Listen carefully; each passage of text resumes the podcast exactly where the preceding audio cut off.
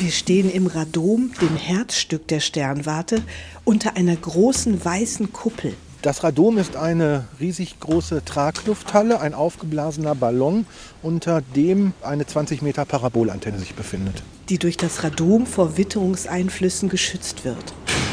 Thilo Elsner ist Leiter der Sternwarte Bochum, nicht zu verwechseln mit dem Planetarium nahe der Innenstadt. Unter dem beeindruckend großen, über 220 Tonnen schweren Parabolspiegel im Radom befindet sich eine Ausstellung, die von der ungewöhnlichen Geschichte der Bochumer Sternwarte erzählt, die erst Treffpunkt für Hobby-Sterngucker ist und dann eine international anerkannte Einrichtung der Satelliten- und Weltraumforschung wird.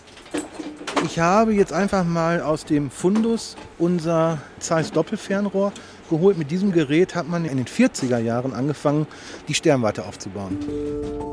Heinz Kaminski heißt ihr Gründer, Arbeiterkind, Hobbyastronom, der ab 1946 im Rahmen des Wiederaufbaus der Bochumer Volkshochschule für die Bergleute astronomische Beobachtungen anbietet, um ihnen so Bildung und Mußestunden zu ermöglichen. Heinz Kaminski war nach dem Krieg nach Bochum zurückgekehrt und die ganze Umwelt um ihn herum war zerstört. Das Einzige, was man nicht zerstören konnte, war der Nachthimmel. Und die Leute suchten wahrscheinlich Hoffnung, Zuversicht in den Sternen.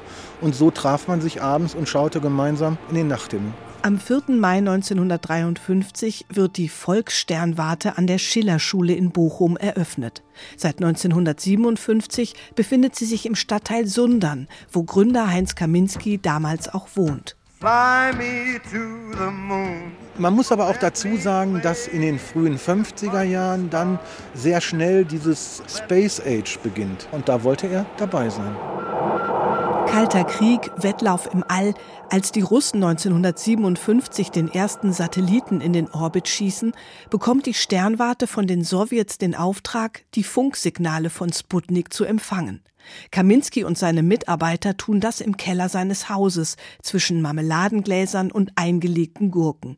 Dann 1961 Nachricht für Herrn Kaminski. Morgen früh, dann und dann, fliegt Fliegerkosmonaut Juri Gagarin ins All. Bitte empfangen Sie auf den und den Frequenzen und überprüfen Sie den Flug. Danach ist einiges los in Bochum. Alle Fernsehstationen standen bei Frau Kaminski im Einkochkeller und wollten Juri Gagarin hören. Als die USA den Sputnik-Schock und Gagarins Flug um die Erde überwunden haben, startet Präsident Kennedy das Mondprogramm.